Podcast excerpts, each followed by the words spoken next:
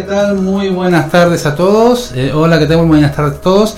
Eh, mi nombre es Mauricio Hoblin y esto es Bar de Emprendedores. ¿Qué tal para todos los que están viendo este programa eh, para, para emprendedores de toda América Latina y todo el mundo de habla hispana y, ¿por qué no?, de habla no hispana. No nos van a entender, pero bueno.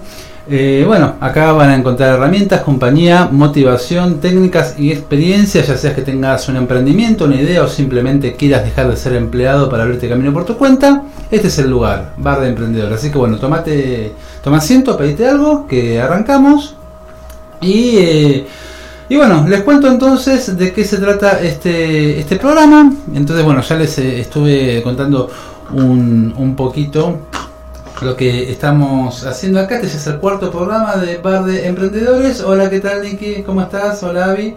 Eh, y bueno, y lo que estamos haciendo en el día de hoy, más que nada, más que centrarnos en lo que tiene que ver con la filosofía de emprender, que es lo que estuvimos haciendo en los tres primeros programas, hoy nos vamos a eh, ir un poco a la parte más técnica, un poco más a explicar algunas cosas que son del interés de, los emprendedores, o sea, para, bueno, para poder realizar sus, llevar adelante sus proyectos, etcétera. Primero que nada, antes de empezar, les quiero eh, contar cuáles son las redes sociales de, de Bar de Emprendedores, o sea, tanto en Facebook como en Instagram nos encuentran como Bar de Emprendedores. Precisamente pueden mandar un mail si quieren a oyentes arroba online que es eh, nuestro, nuestro mail para oyentes, y por WhatsApp, que sería bastante bueno si, si lo hacen, nos pueden mandar un mensaje al más 54 911 2367 3917. Repito, más 54 911 2367 3917. Este programa sale en vivo todos los viernes a las 19 o si no es un poquito tarde. Sepan disculpar algunas eh, veníamos bien y pasaron cosas. Pero bueno, ahí estamos ya entonces aquí en Radio La Chicata, saliendo en vivo como todos los viernes a, esta hora. Y eh, esto eh, quiero agradecer mucho a, Radio La Chicata, que es una cooperativa independiente que depende del bachillerato popular Raimundo Greiser ¿sí? Y bueno, y nos facilitan gentilmente los estudios para realizar el programa. Y también les quiero contar que eh, también lo estamos transmitiendo en directo a nuestro grupo de Facebook, por Facebook Live. Que nuestro grupo se llama Emprendedores y lo encuentran en facebook.com barra groups barra emprendedores bar. ¿sí? Estas son, digamos, las vías de comunicación y eh, bueno, el programa, si alguno llegó tarde, que todavía no empezamos, pero bueno, en caso de que lo quieran volver a escuchar después, lo pueden encontrar, lo van a poder encontrar en YouTube a partir seguramente de mañana o pasado y en, iTunes, Spotify y prácticamente eh, cualquier eh, cualquier plataforma de podcasting, también como Bar de Emprendedores. Eh, bueno, vamos entonces a, empezar con el, con el tema del día de hoy, que como les había anticipado en la... En, les había anticipado, perdón, en, anteriormente, es eh, el tema de la semana es long tail, ¿sí? Y bueno, ¿qué es long tail? Long tail, o sea, es literalmente larga cola, ¿sí? Y, se trata de eso, o sea, es un concepto, en, realidad, referido a, eh, a, a, marketing, más que nada, pero que no queda solamente en el marketing, y es por eso que, eh, nos, que lo estamos trayendo en el día de hoy. Hasta ahora, en Bar de Emprendedores, estuvimos hablando principalmente eh, sobre distintos temas relativos más bien a la, a la filosofía del emprendedor, eh, más que a cuestiones más técnicas, digamos, y hoy precisamente, o sea, como para cambiar un poquito el eje, vi, porque es algo que también nos interesa poder compartir con, con todos ustedes, vamos a hablar un poco más de lo que tiene que ver precisamente con eh, cuestiones más técnicas cuestiones más que, que hacen ya a la práctica de eh, llevar adelante un emprendimiento. Pero claro, eh, yo vengo y les hablo de long tail y hay unas cuantas cosas que tenemos que eh, tener claro para empezar a hablar de esto.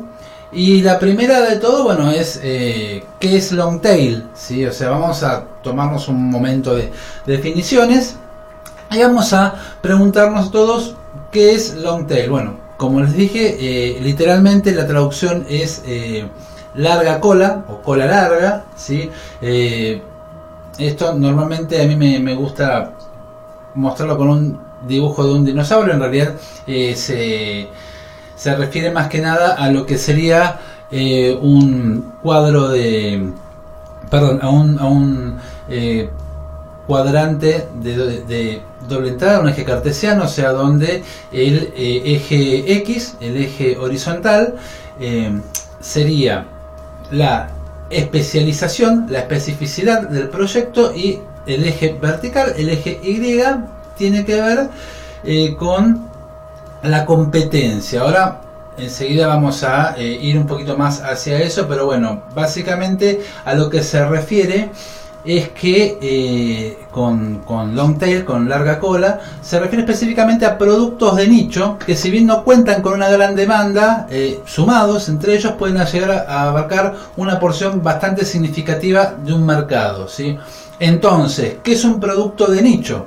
¿Sí? ¿O qué es un nicho directamente? Esto es algo muy importante porque si es claramente eh, nicho es un término que viene del, del mundo del marketing y se eh, refiere a una porción de un segmento de mercado, o sea, en la que, a ver, o sea, según Wikipedia es una porción de un segmento de mercado en la que los individuos poseen características y necesidades homogéneas y estas últimas no están del todo cubiertas por la oferta general del mercado. O sea, para bajar un poco esto a la tierra para que no suene tanto a, a palabra y palabra, básicamente de lo que se trata un nicho es de cubrir necesidades específicas, necesidades que no son generalizadas, que no son tal vez ni siquiera populares, o sea que no estamos hablando de algo que va a comprar todo el mundo como por ejemplo sal, sal de mesa común que todos tenemos en nuestra casa, bueno, no, no estamos hablando de eso,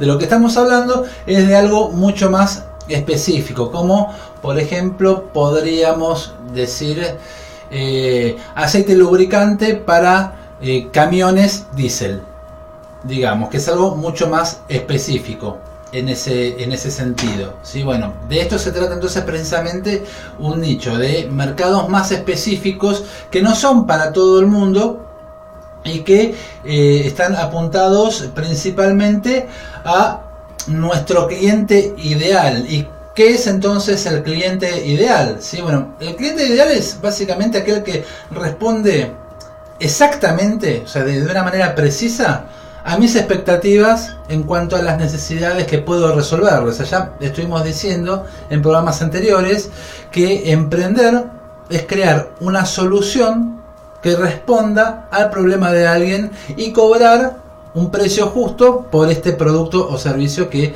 le estamos ofreciendo. ¿sí? Entonces, en este sentido, nosotros tenemos que tener bien claro a quién le estamos ofreciendo este mensaje. Porque, por ejemplo, eh, si yo voy a ofrecerle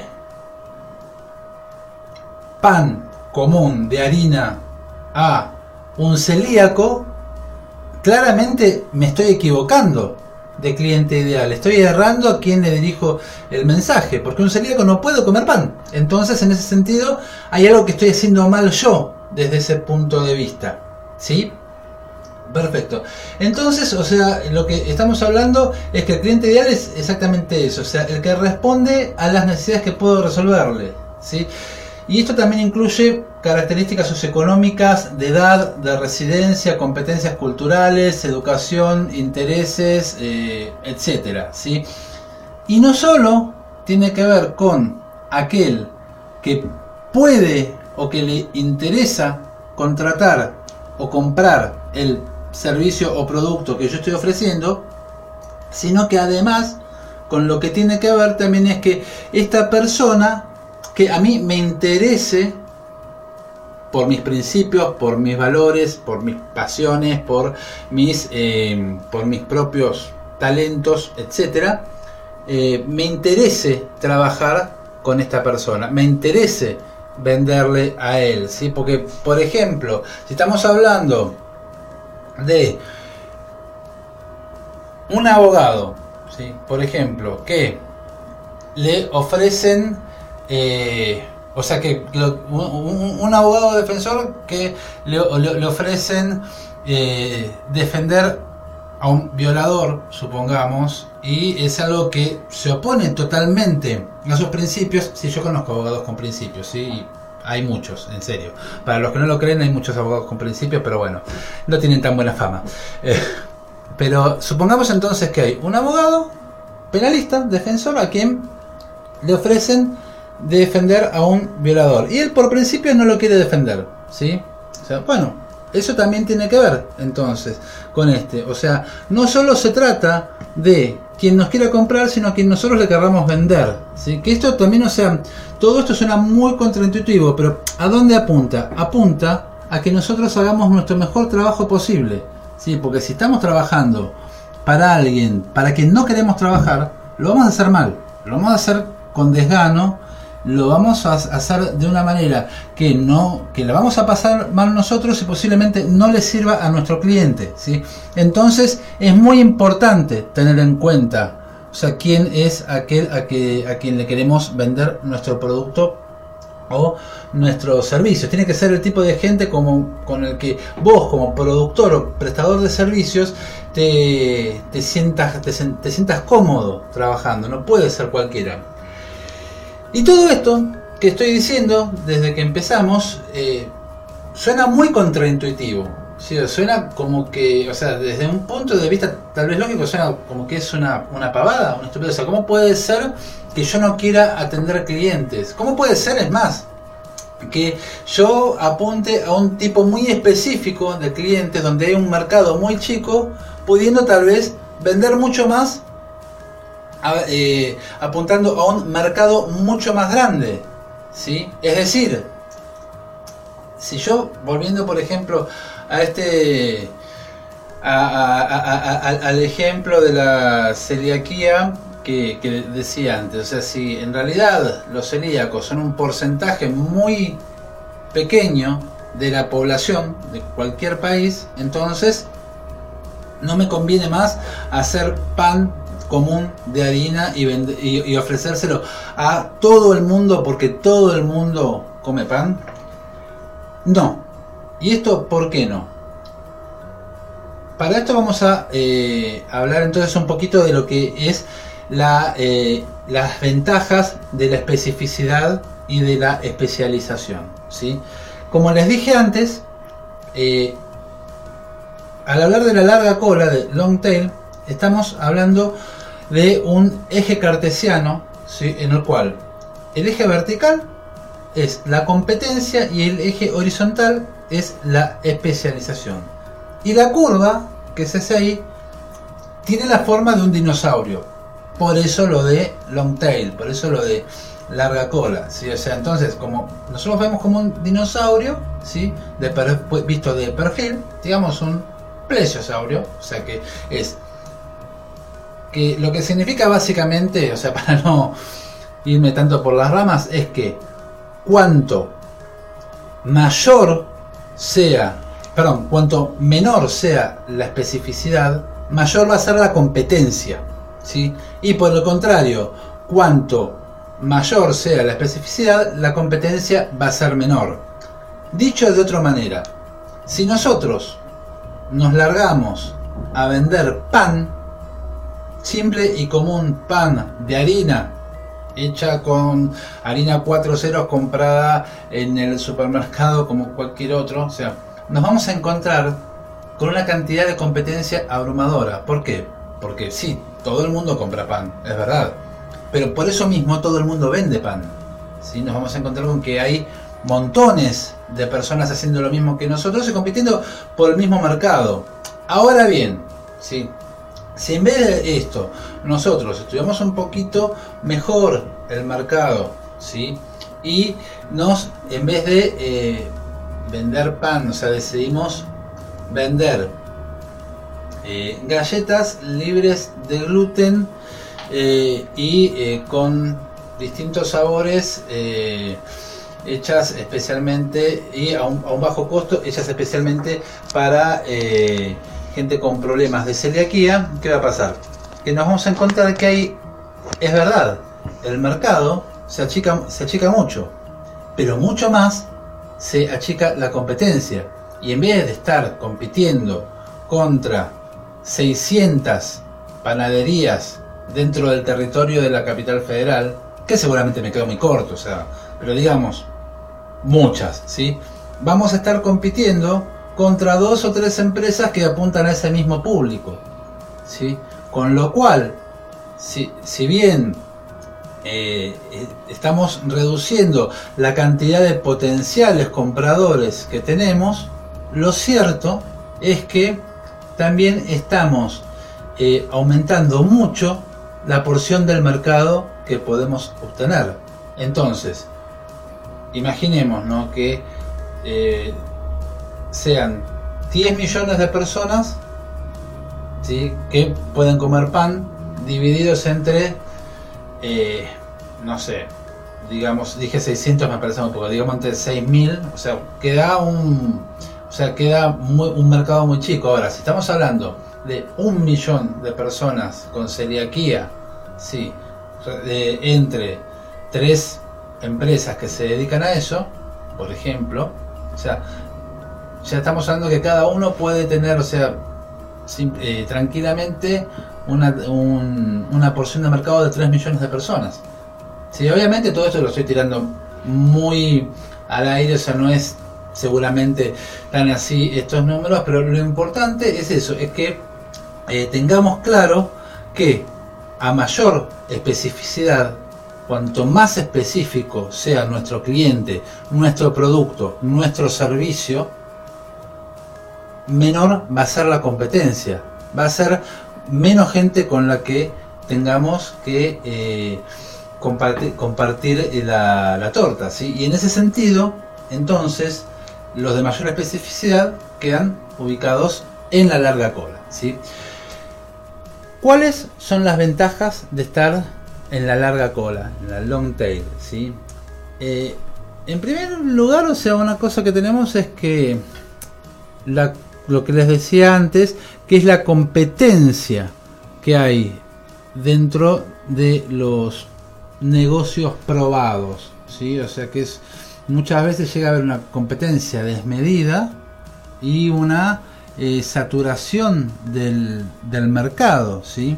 O sea que tenemos, eh, tenemos algo que sí puede ser muy popular, que a todo el mundo le gusta, pero precisamente por eso, como a todo el mundo le gusta, también hay un montón de gente que se dedica a, lo mismo. Por eso, por ese motivo, por ejemplo, es que buscar ideas de negocio en Google es mala, es una mala idea.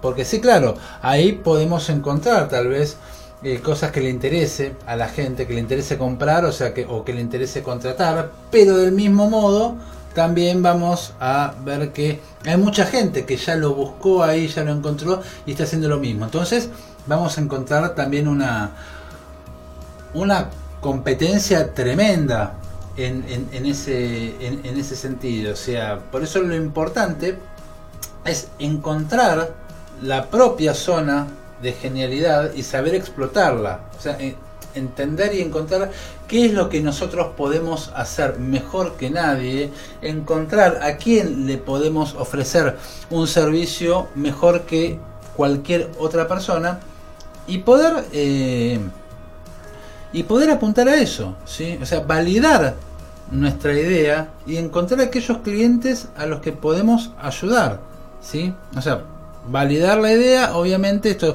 ya tiene que ver con otras cosas más complejas que no vamos a hablar en el día de hoy porque no tienen que ver con el tema, pero es importante poder hablar con los clientes para comprender, entender y ser conscientes de qué es lo que realmente necesitan para poder ofrecerles precisamente eso. Y eso es lo que sí está, eh, está relacionado con el tema de hoy. Con aprovechar la propia experiencia, los propios talentos y las propias pasiones para encontrar el mejor cliente para nuestra solución. ¿sí? Porque no solo se trata de encontrar la mejor solución para nuestro cliente, que sí, también, pero también es muy importante ser capaces de encontrar al mejor cliente para la solución que nosotros podemos ofrecerle. ¿sí? Creo que hay un par de cosas que eh, podemos hablar que son ya clásicos prácticamente, que son el negocio del momento. ¿sí? O sea, eh, hoy tenés que hacer esto porque es lo que está dando plata y todo el mundo lo está haciendo. Bueno, ese todo el mundo lo está haciendo es donde está la trampa, precisamente. ¿sí? ¿Ejemplos? Bueno, los ejemplos más típicos, o sea, parripollos en la década de los 80, canchas de paddle, hoy cervecerías artesanales, o sea, salís a la esquina y hay una cervecería artesanal en, en cada barrio, ¿sí? Eh, lo cual no está mal, pero también nos estamos encontrando con que el mercado está cada vez más saturado y ya hay algunas cervecerías artesanales que empiezan a cerrar porque se encuentran con que ya el, mercado está muy absorbido por, eh, por las que hicieron punta, por las que aparecieron primero. ¿sí? O sea, un ejemplo, este que estaba pensando y se me ocurrió tal cual, en cuanto a lo que es eh, producto de, este tipo, o sea, el producto del momento es el spinner. ¿Alguien se acuerda del spinner? Sí, el spinner era una... Eso, el spinner, exacto. Eh, eh, era nada, una cosita con tres puntas y, un, y un eje de rulemanes en el medio que vos lo agarrabas con dos dedos y lo hacías girar. ¿sí? Que esto hasta hace un año y medio, dos años, no sé bien, pero era furor totalmente. ¿Para qué servía? Para absolutamente nada, pero estaba de moda. Y lo está, o sea, lo empezaron vendiendo a precios siderales porque estaba de moda hasta que, claro, o sea, lo empezabas a ver eh, espinas en las jugueterías, en las casas de accesorios de celular, eh, en el subte, en la estación de, en la estación de tren, adentro del vagón del tren, o sea, en cualquier lado que iba te ofrecían el, spinner. ¿Qué pasó? Que lo terminaron tratando de sacárselo de encima a 25 pesos o menos, o sea, porque eh, había containers y containers de, de, de, de spinners, o sea, desembarcando. Y, y, sí, dejó de ser negocio totalmente. ¿Por qué? Por la cantidad de competencia, porque el mercado se había saturado, porque vinieron tantos, o sea que la gente ya no quería saber eh, nada más, que es algo que también eventualmente termina pasando. Acá otro ejemplo que me da Verónica son las barberías, que también es algo que en este momento hay muchas por muchos, por, por todos lados, o sea, y que eso incluso está eh, eh, eh, eh, está directamente relacionado con la moda de usar barba, que si bien la moda de usar barba es lo que está matando, por ejemplo, una empresa como Gillette, que no se la vio venir, ¿sí? O sea, también es cierto que es posible que la moda cambie y se vuelva a usar en algún momento afeitarse todos los días, y las barberías pasen de moda y vayan empezando a desaparecer y, vuelvan a las peluquerías tradicionales que hubo siempre, pero que claro, o sea, apuntan a un mercado más generalista y bueno, y ahí van a sobrevivir los que estén mejor preparados, o sea, por eso es importante eh, tener muy en cuenta este tipo de cuestiones. O sea, otro caso que a mí me gustaría contar es el caso de Netflix y de Blockbuster, que es un caso también muy conocido, pero que uno siempre tiene que tenerlo en cuenta. ¿Por qué? Porque, a ver, o sea, Blockbuster dominaba el mercado, ¿sí? O sea, era la cadena de, eh, de alquiler de, de videoclubes, o sea, de, alquiler de VHS, primero DVD, después, o sea, más grande del mundo, o sea, tenía cientos de locales en no sé cuánto, cuánta cantidad de países. Y lo que pasaba es que estaban tan seguros en su, en, su comodidad, si se quiere, que eh, no se dieron cuenta de que los tiempos estaban cambiando. ¿Y qué significa con que los tiempos estaban cambiando? En primer lugar, que había algunas cosas que le molestaban mucho a la gente, que era, por ejemplo, eh, que tuvieran que ir hasta el videoclub a buscar una película cuando tenían ganas de verla y que la tuvieron que devolver en 24, 48 horas. Eh, porque si no se les cobraban multas. Hola, Pepi, ¿cómo estás? Eh, entonces, bueno, ¿qué ocurrió? Eh, apareció esta pequeña empresa, casi desconocida, que era Netflix, y que tomó nota de estos reclamos y que decidió hacer un servicio de delivery de DVDs. Sí, cuando empezó Netflix no tenía nada que ver con lo que es ahora. Ellos lo único que eh, estaban, que eh, pensaban hacer era un servicio de delivery de DVD, con lo cual, o sea, ellos le llevaban el DVD de la película que quería ver la gente hasta su casa y lo pasaban a retirar a las 48 horas, o sea, para evitar todo el trastorno que era que la gente tuviera que desplazarse. Eh, y le ofrecieron esta unidad de negocios a Blockbusters y Blockbuster estaba tan cómodo en su liderazgo que no les dio, que no les prestó atención, si no les dio bola, básicamente. ¿Sí? ¿Qué pasó entonces? Que, eh, que Netflix empezó a mejorar el servicio, empezó a investigar tecnologías y a aprovechar eh, los beneficios del streaming, que era lo que recién estaba apareciendo, y creó un servicio completamente distinto que incluso se le competía por calidad a la creciente piratería en internet que eh, por aquellos años, fines de los 90, principios de los 2000 estaba apareciendo.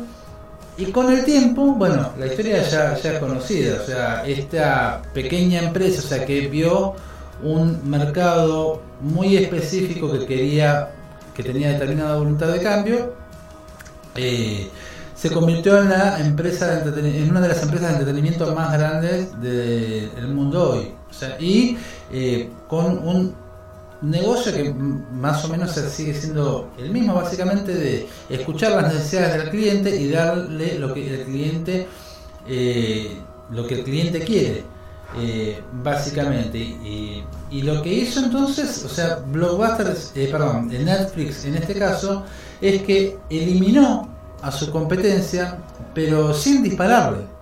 ¿sí? O sea, porque lo que hizo, eh, lo, que hizo Netflix, o sea, fue ofrecer mejores servicios a sus clientes. en, ningún momento hizo nada para, para en contra de Blockbuster. O sea, simplemente Blockbusters no lo vio venir, no supo o no quiso eh, reaccionar a tiempo y terminó desapareciendo, que es lo que eventualmente pasó. O sea, casos parecidos podemos decir con Kodak también, o sea que no se dio cuenta de la revolución de la fotografía digital y también perdió un mercado enorme.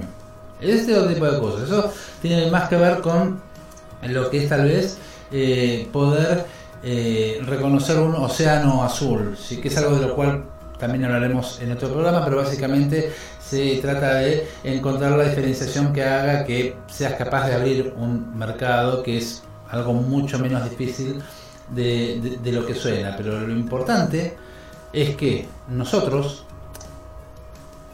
podemos ser uno más en un mercado enorme, ¿sí? o sea, ser uno más en un mercado donde hay montones de personas compitiendo por lo mismo, o tratar de ser uno de los mayores o el más grande en un mercado pequeño. ¿Sí? ¿Por qué? Porque al tener un mercado pequeño, también tenemos menos competencia.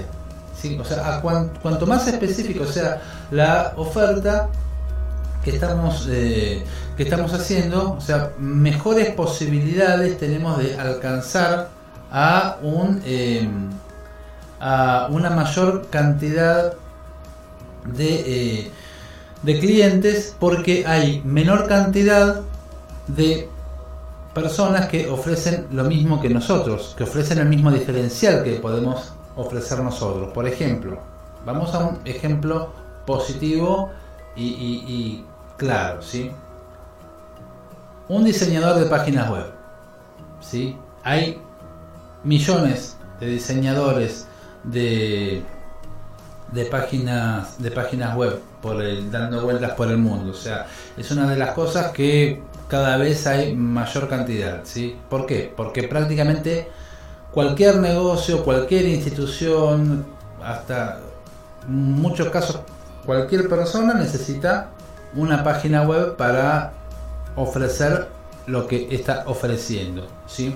Ahora bien, un diseñador de páginas web especializado en sitios para profesionales. ¿sí? Acá ya es distinto, porque por ejemplo, ya sabemos que tal vez este diseñador web eh, no sepa y no le interese tampoco crear eh, una tienda online. Pero sí sabe muy bien, o sea, cuáles son las distintas secciones que tiene que tener una página web para un profesional eh, para poder ofrecérselas. Y es más, digamos un diseñador de páginas web especializado en sitios para profesionales de la salud, ¿sí? O sea, en este caso ya va a tener más, eh, más claro, o sea, qué tipo de contenidos tiene que publicar, o sea, qué tipo de contenidos que tiene que ofrecer, a qué clase de, público, o sea, cuáles son sus prioridades en cuanto a la comunicación con su público, o sea, digamos que en este sentido va a tener muchas mejores posibilidades este diseñador de conseguir eh, un, un mercado específico. Ahora bien, ¿sí? digamos más, un diseñador de páginas web especializado en sitios para cirujanos plásticos. ¿sí? O sea, ya algo totalmente eh, específico. O sea, se dirige solamente a ese tipo de, de, público. ¿sí? Ya no, no, trabaja eh, ni con abogados, ya que dijimos antes, no trabaja eh, con con comunicadores sociales, o sea, no trabaja eh, con tiendas, no trabaja con nadie excepto con cirujanos plásticos. Pero es capaz de hacer, por este mismo motivo, los mejores sitios web para cirujanos plásticos que se han visto. Y entre los cirujanos plásticos va corriendo la bola. Y entonces, o sea, el cirujano plástico sabe que quiere tener un buen sitio, o sea, va a buscarlo a este diseñador, no a otro. Y lo que es más importante, este diseñador, o sea, no le va a cobrar lo mismo que se le, le, cobraría un diseñador de páginas web estándar a cualquier persona. O sea, le va a cobrar mucho mejor. ¿Por qué? Porque tiene muy claro lo que hace y los cirujanos plásticos saben eso. Y saben cómo, y saben que este trabajo vale y lo reconocen. Entonces, en este sentido, es perfectamente, eh, es muy eh, perfectamente válido e importante lo que hace. ¿Por qué? Porque en este caso, nuestro diseñador de páginas web es el mejor en lo que hace y se dedica exactamente a este nicho. Lo conoce perfectamente y no tiene competencia en él, porque es el único o uno de los pocos diseñadores web que se encarga, que se dedican especialmente a, eh, a, páginas web de, cirujanos plásticos. Y si bien es posible que haya otra persona que pueda ofrecer un sitio de cirujano plástico, quiere tener un sitio verdaderamente profesional y acorde para ser competitivo, se lo va a contratar a él y no a otro. ¿sí? Acá tal como nos dice Verónica, o sea, es mejor ser cabeza de ratón que cola de, león. Y es tal cual así. O sea, de esta manera te convertís en el, eh, en el líder de un mercado pequeño. Que no por pequeño te va a quitar lo de líder. Y esto es lo importante. O sea, te vas a poder dedicar a lo que te gusta, rodeado de eh, la gente que a vos te gusta, orientado hacia el público que vos te gusta y digamos con los clientes que vos querés tener, ¿sí? O sea, y esto es lo que tiene que ver con la larga cola, con el long tail, o sea, ser capaz de atender a los clientes que vos querés tener y una vez más, como lo decimos siempre, ser feliz con lo que haces, o sea, dedicarte a algo que realmente te gusta, te reditúa, te da dinero y te hace feliz, que en última instancia es lo que importa. Así que bueno, así estamos eh, terminando el, programa de, del día de hoy de Bar de Emprendedores. Les agradezco mucho eh, su presencia. Eh, bueno, les voy a repetir antes de, de, irnos las redes sociales de Bar de Emprendedores, o sea, tanto en Facebook como en Instagram nos encuentran por Bar de Emprendedores. El mail es oyentes arroba online nuestro WhatsApp 54911 23673917 y nuestro grupo de Facebook eh, facebook.com barra groups barra emprendedores bar, ¿sí? es emprendedores el, el grupo. Eh, mi nombre es Mauricio Howlin, esto lo van a poder escuchar seguramente a partir de mañana o pasado en YouTube y en Spotify, en iTunes y en casi cualquier plataforma de podcasting que, quieran. Y nos estamos viendo entonces el viernes que viene en una nueva edición de Bar de Emprendedores. Los dejo con algo de música y nos vemos el viernes que viene. Muchas gracias. Chao.